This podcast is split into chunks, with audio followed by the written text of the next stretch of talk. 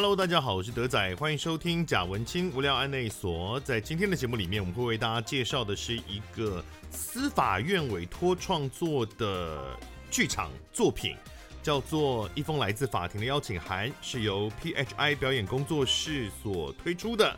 哦，那是很特别的一个法律相关的剧场作品。哦，待会有三位来宾会来介绍它，所以现场也会相当拥挤。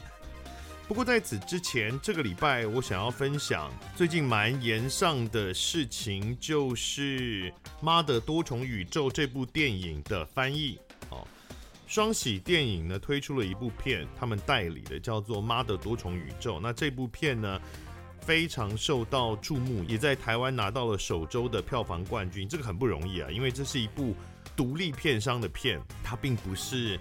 很高成本商业大作，它是一个脑洞大开的独立片商的作品。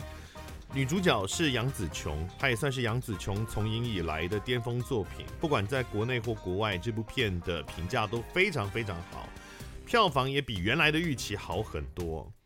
但是呢，这个片现在有一个争议，就是它的翻译，中文翻译是找旁白哥来翻译。那么旁白哥也不算是翻译素人，他过去有接过一些电影翻译的作品，但是这一次的翻译之所以会产生很大的争议，是因为他用了许多原来电影对白里面没有的用词去做翻译，许多时候他是用自己对于电影的理解，或者甚至是自己加上一些新的诠释去做翻译，而且他的方向是比较。无厘头搞笑，或者是加入了许多在地化或者是现代的迷因的内容的这样的一种翻译形式，那么就引起了非常多的争议啊。我个人呢的立场是相当清楚的，就是我一向以来都非常讨厌在地化的翻译。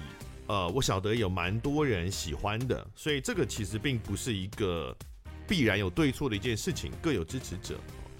尤其是在喜剧片的领域，有非常多的在地化的翻译，他们会把一些国外的，比如说影视或历史或是名人的一些梗，把它翻成台湾人比较习惯的使用方法。我记得对我来说最早有印象的一个翻译是在大概有十几二十几年前了，蛮久以前了。我我看到一个翻译是他把圣母玛利亚翻成了妈祖。那当时我在电影院看的，呃，我就非常惊讶，因为那个时候还没有这么多的在地化的翻译，当时的翻译的习惯还比较传统一点，大部分都是直译。那有的时候呢，像把圣母玛利亚翻成妈祖，它这个的目的也不是为了加上自己的迷因梗去贴台湾的一些流行的文化，而是国外的电影里面呢，它会有他们自己文化历史里面的梗，或者是名人。那在台湾真的没有人知道，所以他想要用一个台湾人比较听得懂的方式，也就是说，如果他不这样翻，就听不懂了。好，那这个原来的想造成的戏剧效果就会不存在。那个时候只有这样的情况会有在地化的翻译。所以当时我其实听到那个圣母玛利亚翻成妈祖的这个例子的时候，我就我就不是很能够接受，因为我会觉得，如果是以这样的标准来看的话。圣母玛利亚，它不该是台湾人听不懂的一种表述方式，直译出来其实也不影响这个剧情的表达。因此，我当时就觉得它没有必要翻成妈祖，因为之所以你会觉得需要找另外一个词来替代它原来文化里的那个词，就代表这是因为文化的不同而产生理解上的差异的一个状态。否则，一般日常用语它就没有这问题。比如说，如果一个店里面拿出一颗蛋，说这是一颗蛋，你就只会翻这是一颗蛋，你不会想要用另外一个，比如说这是一个元宝来代替它，因为它并没有文化上的特殊性，所以我们直译就可以了。它必然是有文化上的特殊性的时候，你才需要去用在地化的翻译。但我觉得恰恰就是因为它是不同文化的东西，所以它才不能够被替代。因为能够被替代，你就直译就好了。就是因为它是在不同的文化语境跟脉络底下，才会不能被替代。所以我个人是从本质上反对在地化翻译的这件事情，因为我会觉得。每一部电影创作或艺术创作，它都有它原来想要表达的语境跟资讯。那当然，后来呃，尤其在喜剧电影上面，这个状况就变本加厉，越来越严重。我也了解，那也很多人都会接受，所以我也了解这个状况。那这次的旁白哥的这个事情，我认为又更严重了，因为它就不仅仅是单纯的名词代换而已，它是根本赋予了原来台词里完全没有讲的东西。比如说，像他有一句是讲说，呃，just be a rock，某 A 对某 B 说 just be a rock，它的意思其实就是。你就当一颗石头，就这么简单。旁白哥把它翻成你现在是王安石，呃，然后他的意思是说，为什么是要这样翻？是因为在剧情里面讲话的人冠夫姓姓王，然后他应该要安在一处为石，所以叫王安石。所以他用了一个谐音梗，但原来的台词完全没有要用谐音梗，除非他原来台词是 Just be a rock 是在指称巨石强森，否则的话。他只是单纯在做一个平铺直叙的表述，而且照大家的讨论，那一句话好像是在一个比较感性的场景里面讲出来的，所以你把它翻成说你现在是王安石，我觉得是一个完全失败的一个翻译，就是他没有办法借由翻译让观众听懂原来的原文想讲的意思，它比直译更让人没有办法听懂，或者是有一句原文是。Because it's all just a pointless swirling bucket of bullshit。这个原文的意思大概是说，呃，因为这一切都是一些没有意义的、不断循环、重复轮回的 bullshit。bullshit 它可以翻成是鸟事啊，什么，甚至我觉得直接翻狗屎可能都 OK。但它的翻译是这一切都是大变版《咒术回战》。因为我没有看过《咒术回战》，所以我完全不知道他在翻什么。但是这句话你用英文直译，其实就可以表达出它的效果了。原文里并没有举任何流行文化的例子来解释他想表达的意思，但是在中文的翻译里面多了一个《咒术回战》的这个奇怪的例子，是原文里没有的意图。那尤其对于没有看过《咒术回战》的人来说，是完全不知道他想讲什么。啊，我看很多讨论，就是即使你看过《咒术回战》，你也不知道他想讲什么，应该是只有翻译者自己知道自己想讲什么啊。反正我我个人是完全不能接受这样的翻译的。那我也觉得很纠结，因为这部片的评价非常好，所以我其实很想要进戏院看。但是在我看到这些翻译的讨论之后，我真的会不大敢进戏院看了，因为我觉得这样的翻译其实会非常严重的。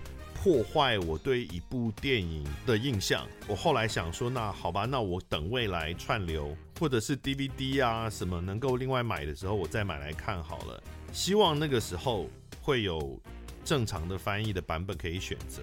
不过现在争议越来越大之后，我反而另外有一种害怕，就是说，OK，如果未来电影公司真的把这个翻译换掉了，那这么烂的翻译再也没有机会看到。好像也是一个蛮可惜的事情，我现在有点纠结了。那不过他他在台湾的票房还蛮好的，所以应该还会再演几个礼拜，我想应该不会有问题。所以我还有一点时间可以思考，哦，可以考虑一下到底要不要走进戏院去看大荧幕的版本啦。好，那待会儿就来进入今天的访问，介绍这部一封来自法庭的邀请函。当然，如果你不同意我的观点，也欢迎留言。告诉我你的想法，你可以透过我的粉专，哦，脸书粉专贾文清德仔，告诉我你的想法，或者是利用我们 Podcast 节目说明里面的留言连结来留言给我，都可以哦。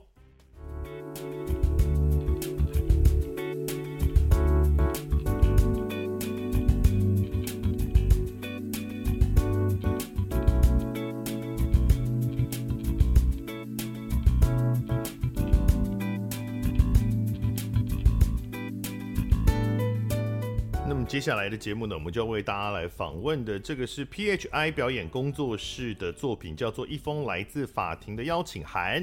那我们今天现场也是处于一个非常拥挤的状态，我们有三位来宾来到这里要介绍这部戏哦，他们分别是统筹制作颜良佩以及两位编剧吴宗恩以及蔡逸璇。你们好，你好，我是宗恩，他是编剧兼演员啊，是。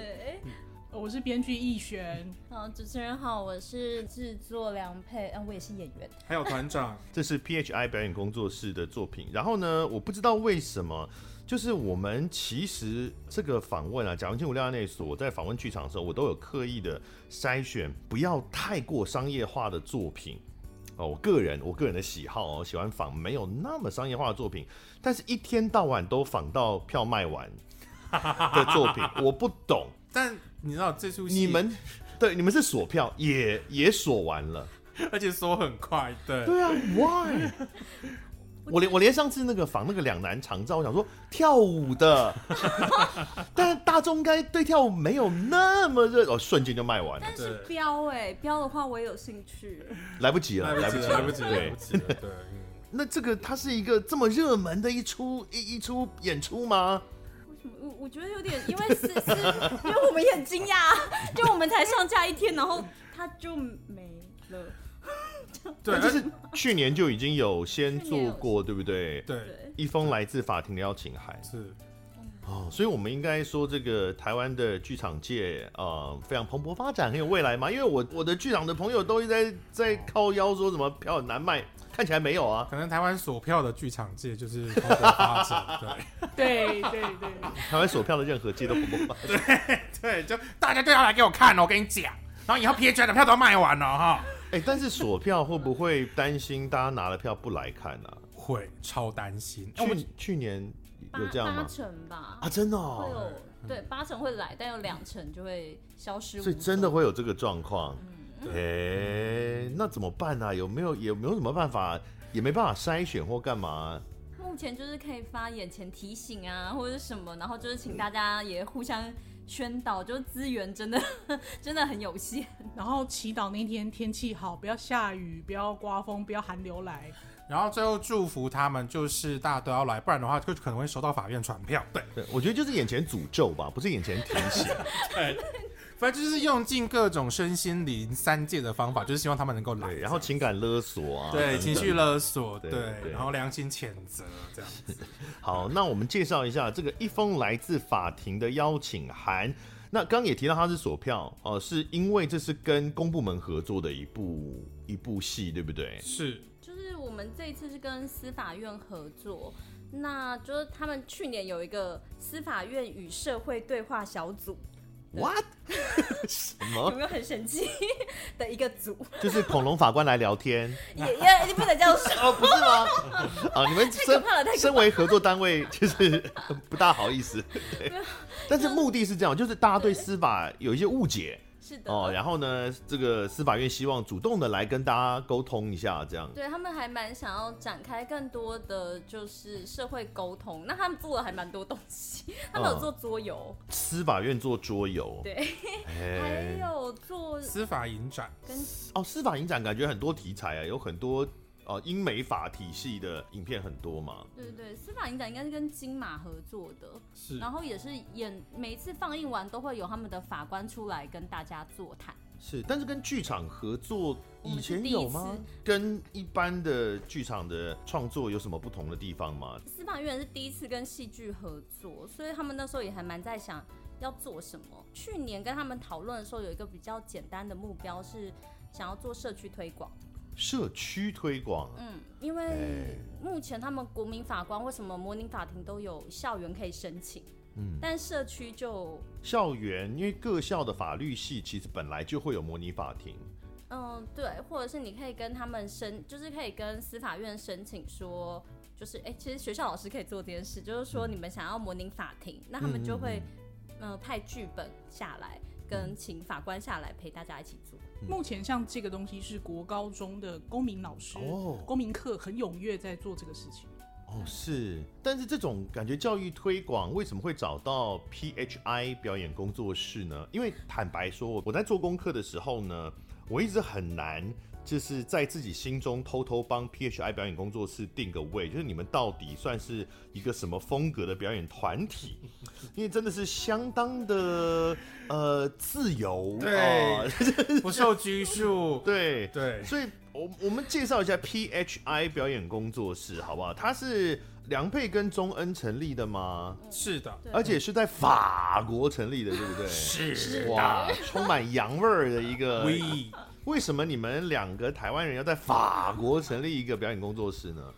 我们刚好都在那边念书吧，是。然后那时候还有香港的跟法国的朋友，但后来，呃，我跟我跟梁佩的认识呢，是在法国的一间呃戏剧学校，呃，我们的老师叫做 Gaulier，那他是一个很有名的呃小丑，那也是一个很厉害的表演老师。嗯，那我们在这个这个学校就是学习完了所有的课程之后呢，就觉得哎，好像可以，因为是。共同体系跟概念，那似乎好像可以一起玩一点什么。嗯，所以我们那时候刚回来的时候呢，就是 PHI 是三个我们学校表演核心的缩写，是 Pleasure、Humanity 跟 Be an Idiot。然后呢，我们就决定回来。但就是吴宗恩本来想要丢给团长，让团长解释，但团长无情的不理他。是的，你就知道我们之间多没有默契。但是我们这样还是可以成团哦，所以大家一点哎，不是，可能是因为团长喝了酒。就我们跟大家介绍一下，今天团长又喝的是我们上次这个洪建堂喝的这个去年 对对对在台啤呃台虎精酿出的爱无标签呃这个限定呃精酿啤酒这样子。谢谢谢谢台虎精酿，谢谢 We。会让你完全接不住球哦。好，我们回来就是二零一三年的时候，宗恩跟梁佩成立了 PHI 表演工作室。那是因为当年两位都在法国国际戏剧表演学校。好，没问题，这我来。我我对我我不知道，随便，没问题，我听不懂。好，在一个法国的这个表演学校进修，然后两位认识之后，就在那边成立了这个工作室。所以刚刚有提到还有其他的。不同国家地区来的表演者是不是？是创作者是。当时还有香港跟法国的创作者，但是因为实际上 就是因为离得有点远啦，所以后来真的要一起合作。对啊，你们有点困难。就是我一直好奇，就是你们是从不同地方到那个戏剧学校去，但是大家未来有打算就要在法国生根表演吗？说那时候我们其实很常去，就是法国一些 bistro，就是小酒馆，哦，去做一种叫做 cabaret，酗酒也有，但是，是看你今天对酒的渴望，是夜晚才酗酒。哦，OK，好，就是就是会在小酒馆做有点像 cabaret 的演出，嗯，然后国外有蛮多单人剧或 solo show 都是从这样子的演出开始的，是，所以我们一开始。刚刚成团就是刚回来的时候，其实是有去香港跟法国朋友有一起来的时候，嗯，因为当时我们刚回来的时候，其实也是舞台不多，所以就自己先 自己帮自己创造舞台好了。是，然后既然就是音乐家都可以去做 live house 表演，嗯，那演员 why not？所以后来我们就有联络蛮多。当时台湾很多地方的什么咖啡馆、书店、明信片店、冲浪店、live house，嗯，就是等于冲浪店比较诡异，就冲浪店也 OK，就嗯也会有酒。因为我知道咖啡馆跟书店其实是剧场的结合是，是呃行之有年的的事情了。嗯，但你们这个这个是女子化巡演五十计划的吗？是，所以那个时候就走蛮多地方，包含我们那时候去。香港那家咖啡店是不是有关了？因为跟某件事有关。哦，哦，可以讲啊，可以讲啊，怎么了？就是香港，我们去的时候是站中前吗？站中前。然后我们对啊，然后那家咖啡馆本来就很左，所以就是后来就是当下演的时候，大家也很有共感，然后演完。嗯过了共感就留在记忆中了，就是对啊，但是哎、欸，我们今年还是要再把香港朋友可能会请回来，哦，对对对，所以包含意大利朋友或香港朋友再来台湾的时候，其实我们都有再把他们拉进这些咖啡馆演出，嗯，哦，所以他一开始其实设定就是这么一个 international 的的一个表演工作室这样。这也是为什么我们取名是叫做表演工作室，而不是一个剧团，因为会希望它是提供给想试东西的朋友或者是演员，都可以在这边尝试自己的东西。表演的形式可能非常的多元，而不是大家印象中的呃，其实剧场演出本来就很多元啦，是但是是，是但是观众会有一个刻板印象，就比如黑盒子或者是镜框式的那种刻板印象这样。是是是是。然后刚刚终于有提到，就是你们的工作室宗旨叫做 Pleasure, Humanity and Being Idiot，哦，就是喜悦、人性跟当个蠢蛋。是。完全正确。What What？哦，喜悦就是演演的，呃，就是呃表演的快乐这样。是因为因为呃，因为我们在学校学习到的是，呃，老老师认为演员在台上做任何事情都被非常的必须有喜悦。那我很喜欢举的一个例子是，我们去公园看到小朋友在那边玩耍的时候，其实你会不自觉盯着他一直看。那可能他自己跌倒或什么，就 是自己就就是。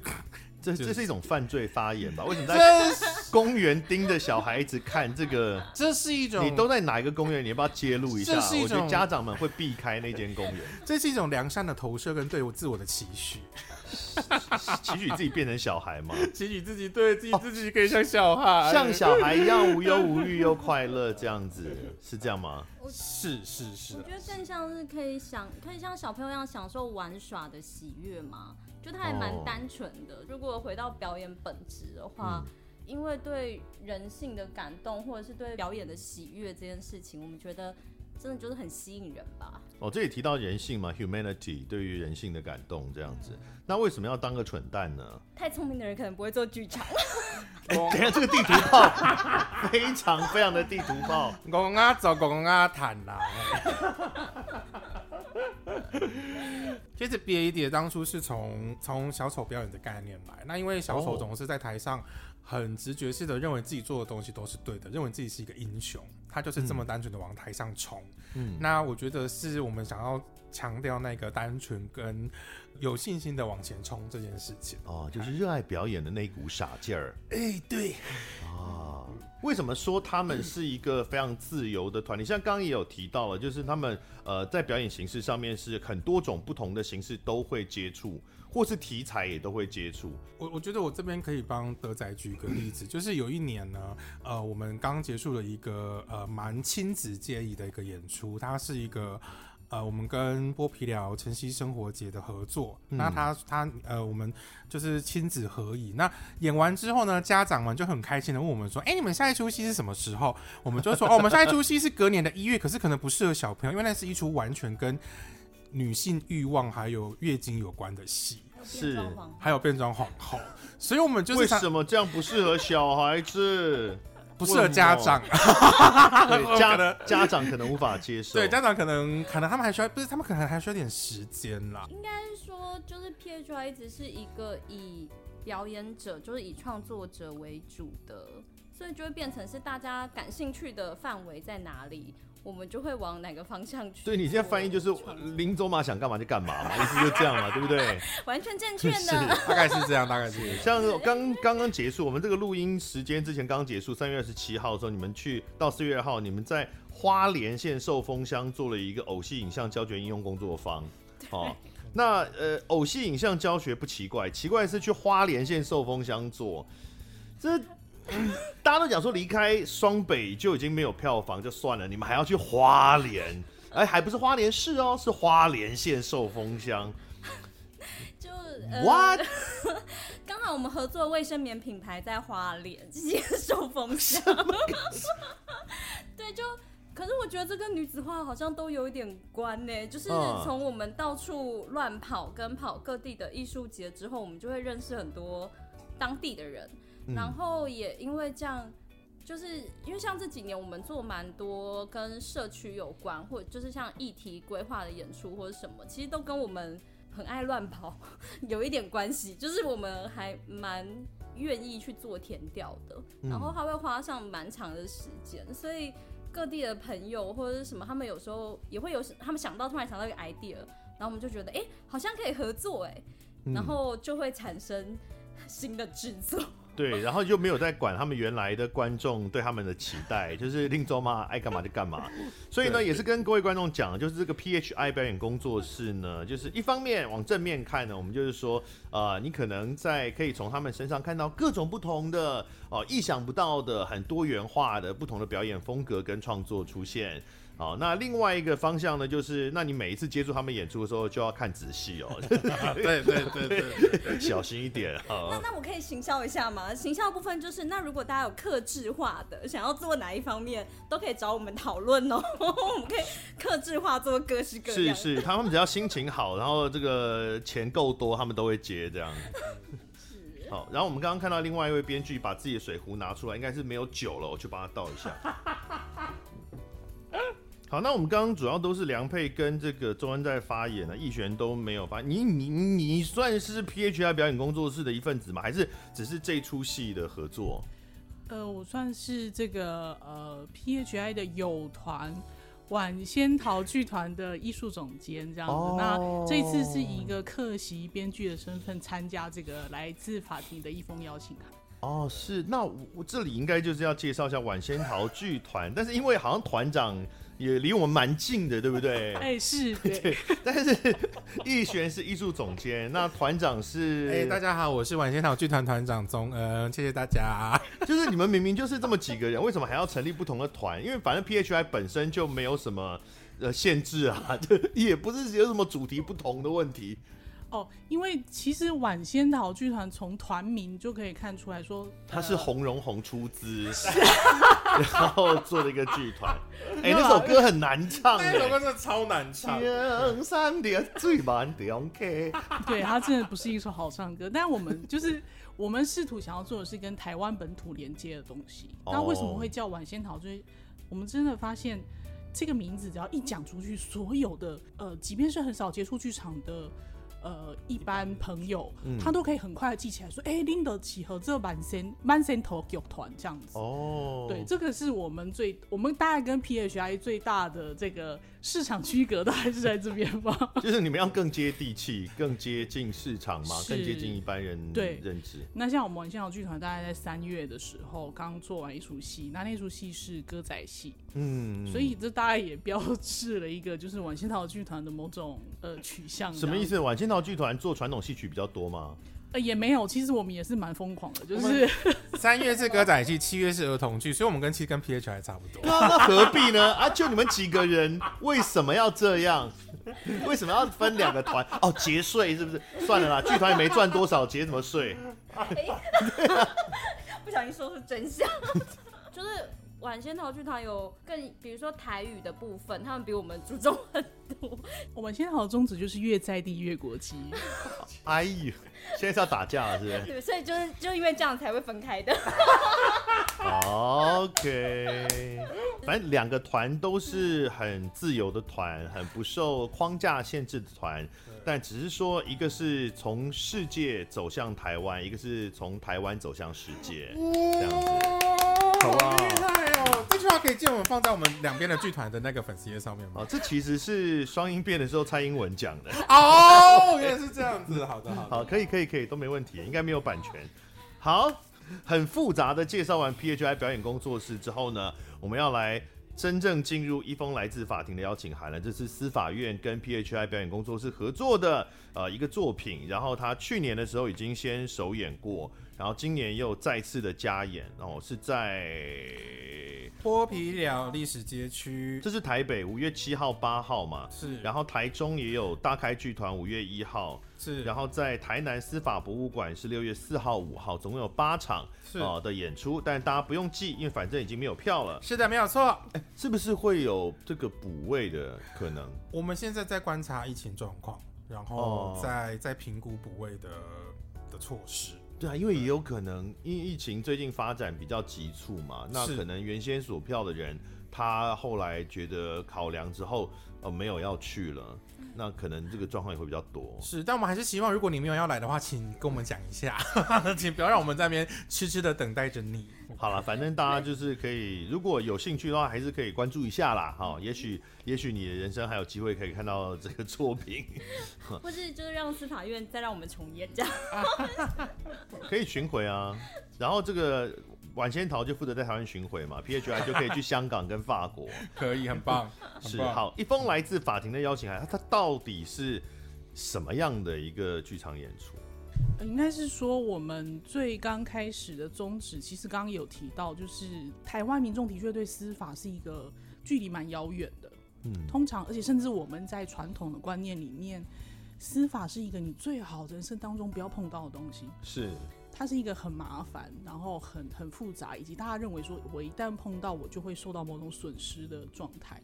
嗯，所以呃，我们其实最刚开始的宗旨就是说，怎么样让民众呃理解司法大概是怎么样运作的。嗯，那当然这个东西很复杂，那当然配合就是呃未来台湾会有呃国民法官这个制度上路，于是我们大概就是从这两个理念来创作这个剧本。大概最主要目的是让来看戏的观众，你参与一个思考的过程，也就是说，当你是在这个法庭上有做出判断的这个资格的人的时候，你会做出什么样的选择？第二个是你在做出这样选择的时候，你要依据什么样的规则？因为这个完全不是我们说哦，所谓自由新政，一般人都会有很大的误解，就是说哦，自由新政就是我觉得怎么样？对啊，自由新政就是法官爱干嘛要干嘛，不是吗？对，其实其实其实完全不是这样。呃，在法庭上有非常多担任法官的时候，或者是你是国民法官的时候，你必须要依循的原则。嗯。那我们希望这个东西可以深入浅出的，甚至是用一个呃沉浸式或者是带领式的方式，让民众进入这个表演之后，你就必须呃亲自去参与这个程序。哎讲那么多，法法院就是有钱人的游戏啦。对，的确，对，没有，不是，不是，不，不不，我说对，我说对的是，对，我是说对，很多人的很多人的刻板印象是这样子，哦，吓死人！我说对，很多人法院刚串条，很多人的刻板印象是这样，那也就是说，我们爱无爱无标签是不是？哦，那九正是很厉害。没有，就是也就是说，的确，的确，我们遇到一个很很蛮大的困难，就是第一个门槛就是怎么样把这个事情解释给。真的完全没有接触过司法的一般民众，包括我们自己有时候也是，嗯、因为像我自己是一个编剧，其实我本来也蛮爱看司法题材的东西。嗯，我甚至认为说，哎、欸，我看过很多呃法庭剧，那我是不是在编这个剧的时候会比较轻松，或者是哎、欸，我好像比较有概念？后来发现，我们跟真实的案例跟真实的司法从业人员接触之后，发现完全不是这回事。嗯，所以的确，呃，我们在编这个剧的时候，有一部分的使命感是来自于这个东西。刚刚有提到，因为它也是一个戏剧创作，到底是一个什么样的故事呢？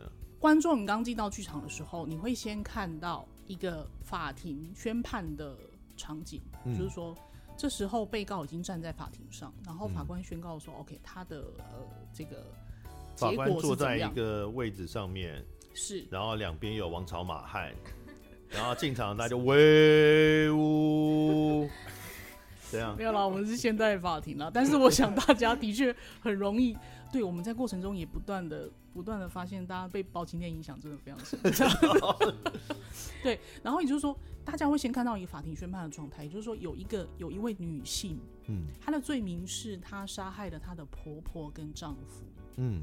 好，然后法官做了宣判，嗯，然后接下来是就是好戏啊，这种对，这这是杀人魔，好戏，这是第一幕，大逆不道，嗯，是，然后第二幕，于是就进到了大家对这样的案件的观点是什么？我们就从律师跟检察官两造对立的状态，重现一个他们观点上不同的状态。那这有什么好观点的？杀人偿命啊！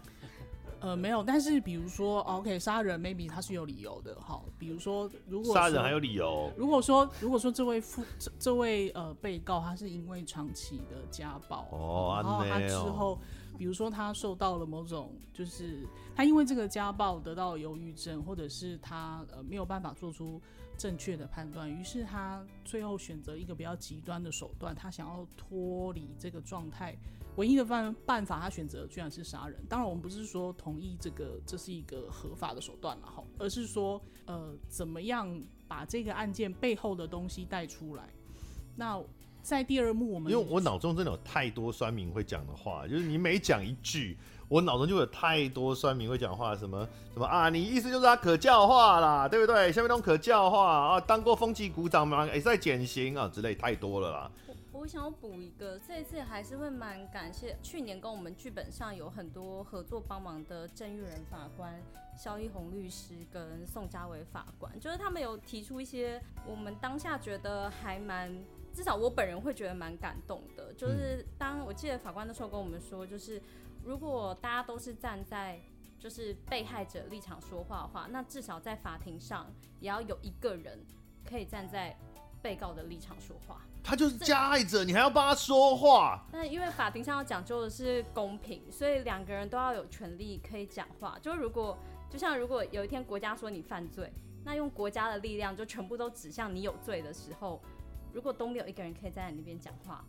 就会，可是他本来就有罪啊！哎、欸，他都已经知道他有罪了，都已经知道他有罪，还要帮他讲话，浪费我的这个税金呢。是的，没有错。主持人刚刚表现的就是我们其中里面的一个观点，而我们里面呢，就是大家进来会看到各式各样不同的观点，那就是希望呃观众看完之后，可以在各个观点当中，可能你本来有原本的样子，但是你会产生改变吗？还是你会坚持呢？然后就可以互相去撞击。是，不好意思，我刚刚一直打断，但其实这也就是。呃，我觉得这也就是这个过程想要展现的东西嘛，对不对？像刚刚刚刚这个编剧提到说，他进到进来之后看到法官在宣判，然后开始会有应该是原告跟被告两两造之间的这个法庭攻防，他是是有真的要呃呈现现实上在法庭中会有的那个言辞辩论吗？我们呢本来有想过，然后发现真的是太无聊了。啊，真的吗？所以，哎、欸，等下，你你们有真的去看他们先去看取材吗？有有有，而且而且真的，如果大家真的有兴趣的话，其实一般的法庭是开放大家可以进去旁听的。啊，真的吗？其实我不知道。除了性侵跟儿童少年案，对，对，就是有那个是，是。其实你一般你就是去看那个他今天要开什么庭，就像看那个放映表一样。所以你就挑好了之后呢，欸、对，然后门只要推了进去就可以进去看。哦、oh.，对，那因为其实呃，大家会就是为了节省那个开庭流流程什么的，所以其实呢，大家其实都非常的快速，嗯，所以根本不像电视上面的，比方说什么啊，我又发现一个新证据了哦，其实你也不能突然发现新证据哦，因为他们是之前要先那个证据经过验证，就是如果证据没有经过检验，不是电影里都演说，就是上面辩论那个讲一讲，然后后面都会忽然推一个人进来说，我有异议，objection。对，然后法庭就说，哦，你就会被那个法官就说，你就被那个警卫绑出去哦。就很很难得出现那种情况，他们都会先有准备庭，就双方达成一个共识之后才会有开庭，所以都会先准。啊，这不就搓汤圆 哦之类的，所以大家很不了解啦。实际上的法律型这个程序是非常真的非常复杂的。是，所以无可厚非，我们还是使用了一些呃表演风格跟戏编剧上面的技巧，让他。稍微故事性、表演性一点，嗯，但这中间背后的目的都是希望观众看完之后可以对司法这件事情，或者是对整个呃过程产生兴趣。就是我们在演完之后，的确就还有三十分钟到四十分钟演后座谈的时间。那我们都会请一些，比如说法官、检察官，或者是人权律师，他立场还很不一样，立场非常不一样的人，就是来跟观众做演后座谈。因为那时候编剧也有跟我说，就他们的目标更是挑起观众对这件事的好奇心。嗯，那其实一个小时的戏，通常法庭审理要至少要几个月，那我们现在只缩成一个小时。真的是蛮短的，那我们也担心观众离开的时候心里有很多负担，或者有很多想法，所以那个演后座谈也是希望，哎、大家可以把疑问丢给，就是像专业的司法人员去发问，然后借由这些解答，重新的去整理一下自己的思绪，想说，哎、到底是怎么样？因为戏剧跟人生比，我们应该最幸运的就是我们是可以重来的。可是如果戏剧是可以重来的，戏剧是可以重来的。可是如果有一天，你是人生上你要去当国民法官，或你们要站，大家要站上法庭的时候，我们其实没有那个机会可以重来。但这个戏里面，呃，观众也不只是当一个观众，对不对？他们其实除了刚刚提到演后座谈可以交流之外，他们其实会参与到这个戏的进行吧？对，我们在第四幕的时候，也就是这个戏的最后一个阶段，其实我们是让所有的观众一起参与。如果今天你是可以审判这个被告的时候，你会投下哪一票？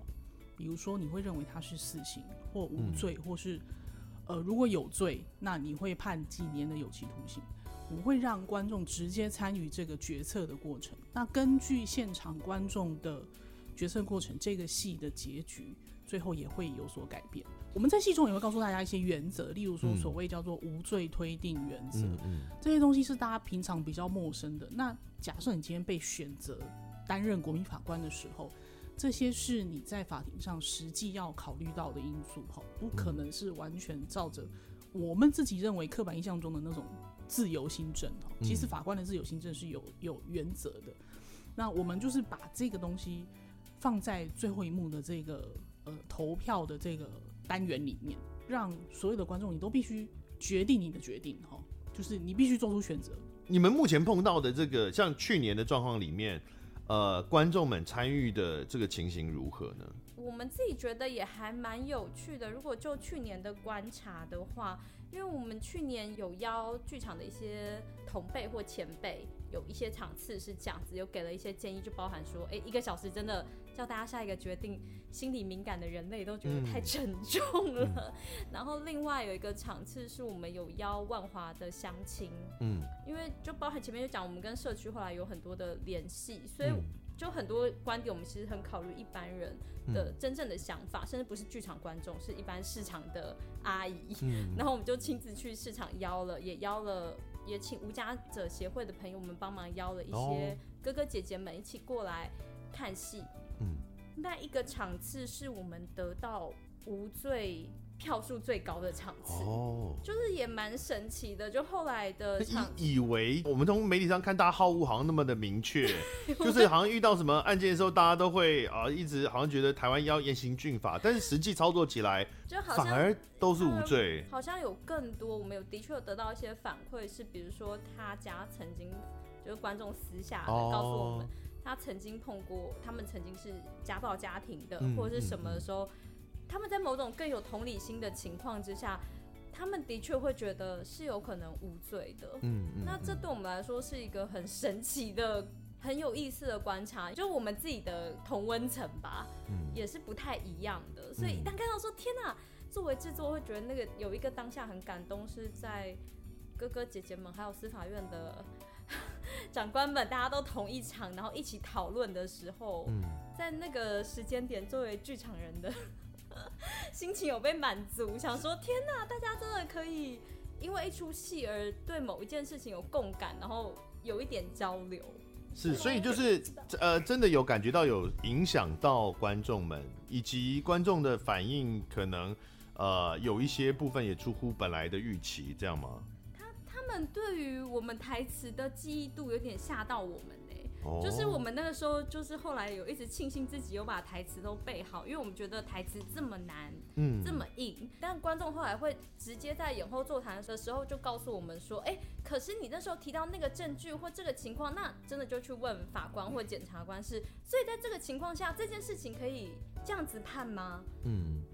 的时候，或者是他们甚至还记得是哪几条的时候，我简直就被观众吓歪。我想说，天哪，他们怎么会把台词记得这么清楚？就代表这个戏对观众造成的印象的深刻程度是很强烈的啊，所以他们才都记得这些事情。它其实就像是一个非常高配备的豪华配备的公民课啊，是吧？有一点，但我觉得一个是剧本上，那我觉得表演上可能就是。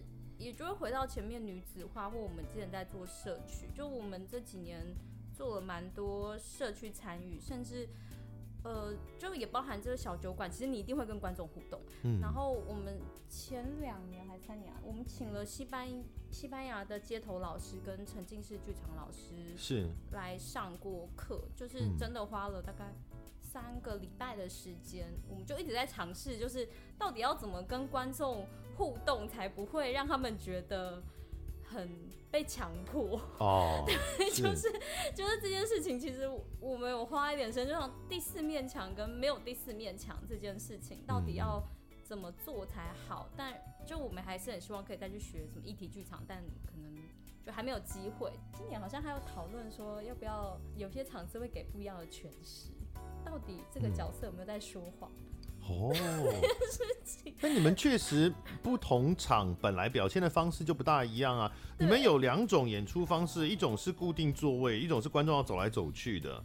为为什么会有这两种不同的的方式啊？第一个是因为其实我们还蛮习惯做要互动参与的演出，可是，一旦要走来走去，嗯、就是要带这么多人的情况，人数就很少。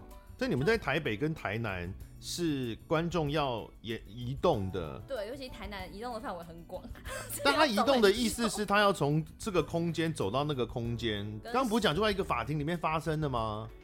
它就是市场都不一样的地方嘛，所以在一个法庭发生一个宣判发生之后，嗯、会走到辩论庭，再走到原告跟被告他们家，哦、看到发生了什么，不同场景，然后之后再走到换你们要审判的法庭。就是如果是台南的话，以那个空间，我们就真的做到这个程度。那剥皮寮三联动就比较小一点，小一点。但那台中呢？台中为什么是固定座位？台中其实也是我们想要有一个新的。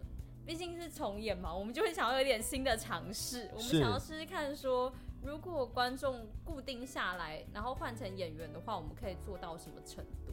就真的是辛苦演员了，因为等于三场三个完全不一样的走位。但是比如说像刚刚讲这个，在台北跟台南，它是观众需要移动的这种演出，它的移动到另外一个空间的时候，是观众也会有一个固定的位置，还是？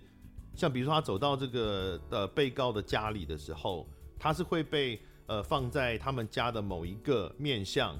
这个就要蛮感谢当初街头的老师，因为其实街头表演者在怎么样安排观众的位置上，其实还蛮，因为以前大家都是学剧场表演，但是跟他们学的都想说，天啊，真的是一门功夫哎，你怎么安排观众站在你想要他站的位置？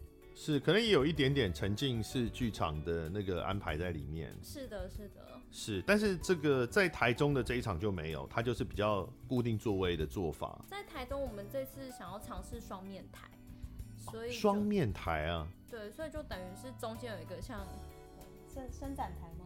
嗯，就是然后观众会坐两面。OK，好，那可是你们在台中跟台北的演出是六十分钟，台南是七十五分钟，为什么？因为司法博物馆太大了，是走路要多走十五分钟吗？真的，这个是践行的行程吧？十五分钟也太多了吧？欸，欢迎大家有空没没事也可以去逛一下那个司法博物馆，很漂亮，很大。以前是旧台南地方法院，然后日据时代的建筑。是中间有穿插司法博物馆的导览吗？我没有在考虑这件事情。这 这么太大了，它有差到十五分钟哎，那我不大理解，他这个过程中他就是默默的走路。因为其实带一群人走路，然后又不要让大家出戏，演员要维持在角色。对啊，对啊，就是我的意思，就是中间还有这么久是在干嘛啊？可能只好带导览了。就我们有在想怎么样，就最近演员们在排台南场的时候，也有各自在讲说要要用什么方式去带过走动的这一段，嗯，就是要带出更多的法律观点，还是要回到。就是演员们也一直在尝试这件 OK，所以这件事情还在发展。但无论如何呢，就是台北、台中跟台南这三个地方，它在演出的形式、舞台，然后甚至是表演的长度，刚刚有提到演员的诠释上，可能都会有一些些各自的不同。这样是这个司法院都 OK 吗？你们真的是爱干嘛就干嘛哎、欸。司法院剧本 OK，但是毕竟 毕竟演员。一个台词可以讲出三四种意思，是好像会针对在一些很奇妙的点上面跟我们，啊，这我会讲是不是？啊，怎么没人你讲？我们可以剪掉哦。你先讲，不能讲，不，到时候不能，我再剪掉就好。司法院怎么了？没有啦，就是他们会跟我们讨比较讨论比较多，像是呃被杀害，或者是杀害，嗯、或者是像本来有一句台词是。做错事就应该付出代价，因为是戏剧演出的关系，我必须应该要讲的是，我觉得让它变成不是一个，这、嗯、不是一个既定的价值观，就是它是一个戏剧表现当中的东西。会有些台词，因为要很法律正确，所以就会、嗯、就可能是一句话就会变成三句话，因为要非常法律解释正确。这可是这个对于司法院来说，当然是他们会比较纠结的地方。其实话要说回来，中间有些细节。可能也本来就是在司法教育或公民教育里面很值得被推广的事情嘛。像刚刚有提到，就是呃，这个人有罪，光是这句话，我刚当酸民的时候也说啊，本来就杀人，本来就有罪。可是这在法律上面，他其实每一件事情都要是要被验证的。你不是你觉得他有罪，他就有罪，或是没有什么东西叫做本来就有罪啊，罪一定要是被验证，所以才有刚刚也有提到的无罪推定的概念嘛。是的。哦，那当然有些人就会问什么无罪推定，这些有罪你都先推定他无罪啊？没有，根本没有这些有罪的人这个概念。无罪推定就是你在没证明之前就不会有那种已经有罪的人了。但是民众可能不容易哦，在法律之外、法庭之外不容易理解，他可能本来也不是学这个的。是的，所以当然司法院的角度，他就会很很在乎，说啊不行啊，万一你这样加强他们本来的这个 错误的观念怎么办？这是合理的，我觉得蛮合理的。听起来压力也没有很大，你们本来就是个蛮放飞自我的，压力超大。真的吗？压力很超大。我们因为真的是第一次有一个这样子，就是剧团跟公部门的结合，我完全觉得这这是理性跟感性之间的撞击。而且去年你们就合作过，代表的他们很满意啊，双方都很开心，不是吗？今年就是比较还好，但去年的话，因为法官们就是像前面讲到什么量刑跟定罪这件事情，嗯、是是是。其实那个时候就是一个蛮大的讨论，因为就是甚至法官们都会给我们一些建议，对他们来说，我们有些考量，就是啊，他家暴很可怜，为什么？这都是量刑，这跟罪名就没有关系。对。但我们在刚开始写本的时候，其实我们没有办法很清楚的划分开来，就戏剧人都很感性，就会觉得说啊，就是怎样怎样，然后就法官说没有，这是一码归一码。我们就说啊什么？对。然后还有，我记得那时候好像本来我们也有想要稍微再提到。有精神疾病的部分，后来也是法官他们就建议再缩小，因为对他们来说，五十九条是一个可以专门讨论一整出戏的事情。五十九条是刑法里面就是关于讨论被告他的精神状况经过评估怎么样怎么样的话，嗯，那是可以呃视状况减刑或者是减轻或免除其刑。对，嗯，对，对，但就是因为这就是。这一块其实就是光是怎么样鉴定或什么，它就可以是一整题，哦，一个小时，争议超多的啊。对，所以后来我们都有在就是根据法官们的建议去调整它的范围，去调到现在就是哦，它是一个我们可以追究他犯的罪，还有量刑去考量的一个版本。那这其实都已经是就是法官们在给各种。这个哦，就比如说戏剧上，如果 如果牵扯到五十九条刚刚的这个精神状态的影响的话，可能又开了一个太大的视窗，对，所以所以就像稍微避一下这样，是是是，我们就会再做调整，所以就其实有蛮多类似这样子的例子，我记得。是，而且我刚刚有听懂那个你说那个法官那个关于呃是量刑的那个部分，他的意思应该是说呃有没有罪是要先其先其决定，那你要决定有罪或无罪之后。才会去考虑他量刑怎么样，就是要判多久，或是用什么样的刑罚来判，呃，来处罚他。但是如果你把他把这个他是不是很可怜，这个只是衡量量刑的这个因素放到之前，让观众去考虑他有没有罪，这样就是错误的，因为这个原因根本不应该拿来考虑有没有罪嘛。哇，主持人好厉害呀，鼓掌！我们一开始的时候这一块花了一点时间。对，确实，如果对法律本来没有太多接触，会卡住啊。为什么啊就很可怜？为什么不能？我我那时候我那时候写过一个假设，就是啊，有一个很孝顺的小孩。可是他因为出去打黑工，然后被老板荼毒，所以他愤而杀掉老板。嗯，然后就觉得说，哇，那这样子的话，是不是你知道孝子的什么什么部分？然后法官说没有，那个就是杀人罪哦。对，但只是说他可能是义愤杀人，所以他的义愤的部分在量刑上会考量，就类似。但他还是符合构成要件，他就是杀人罪。对，对，但另外一个他们就会再提到，比如说你刚刚讲义愤杀人，如何证明他是义愤杀人？是是是，就是有什么证据可以证明他杀的？比如说他的角度，然后他用的选择的刀具，他选择。什么就会又一怕针血喷溅的方向？对，比如说举例来说，如果他刀插下去之后有转九十度，那就是很专业的杀人手法，代表他当时并不是在一个情绪极度激动、无法判断自己做什么状态底下，他是一个很明确要达到杀他的目的。对，这个在这个就是在呃法律的我们叫做证据裁判主义，就是说你要判断一个人有没有罪，你必须要提出有效的证据，而这个证据，比如说。取得的方式必须要是合法的，嗯，然后这个证据原则。对，然后这个证据也必须要证明说有这个效力，能够判断说，OK，呃能够证明说他的他的确是犯下这个罪行，或者是其实这个证据不足，于是你就没有办法判断他犯下这个罪行。对，一切都要看证据了。像刚刚有提到那个是不是非法的过程，就是比如说非法取证，像最常见的就是以前警察那个屈打成招嘛，这种就是非法取证。其实现在有很多正在非常上诉的那个死刑案件，因为他早年的时候在我们的那个刑事的体系还比较粗糙的那个年代，常常会有这种私家呃就是私刑的状态，是就是警方在施加私刑，所以那时候取的证很多时候都其实在法庭上不该有证据效力，那才会缠讼这么多年。这个都是对一般民众来说，他可能一开始是不容易理解，就是说啊明明就有证据，他就已经自白了，或者明明就能哦，那可是，在法律他就是有别的要考量的事情了。我们里面有提到。自白不能成为唯一证据。对，自白不呃，刑刑事诉讼法那是第一百五十六条第二项，自白不能作为唯一证据。嗯，是，就是不能说我今天抓到一个人，他说对，就是我干的，然后就直接然后判刑的，不行，不行，不行，不行。你们原来也都不是学这个的啊？我对，中文是美术系的嘛？对，我是美术系，然后洋洋是中文系，一璇也是。呃，我 是戏剧系。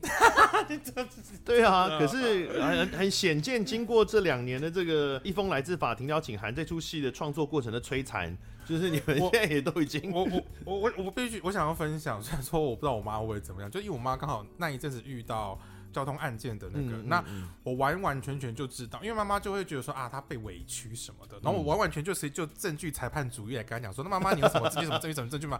而他现在就很进入了完整的司法的体系里面，然后现在就是非常 OK。所以这是我觉得这个案子也给我一个很大的呃协助跟成果，这是对于法律的理解，这本来就是我们公民教育中很重要的一环。那我们也当然很希望所有的观众们能够借由这次这出戏参与的过程里面，也能够得到更多的法律知识。是的，我们会继续努力的。嗯、好，我做了一个非常八股的结尾。那我们今天好就是好好啦。呃，台中、台北、台南哦，五月一号到六月五号啦，总共有八场，目前锁票已经结束。不过它有可能还有补位的机会，所以大家可以去关注司法院的粉专以及 PHI 表演工作室的粉专，哦，上面都会有最新的讯息。好，那我们要跟大家说再见了，拜拜，谢谢大家。好的，谢谢中恩，谢谢医学，谢谢梁佩，拜拜，拜拜。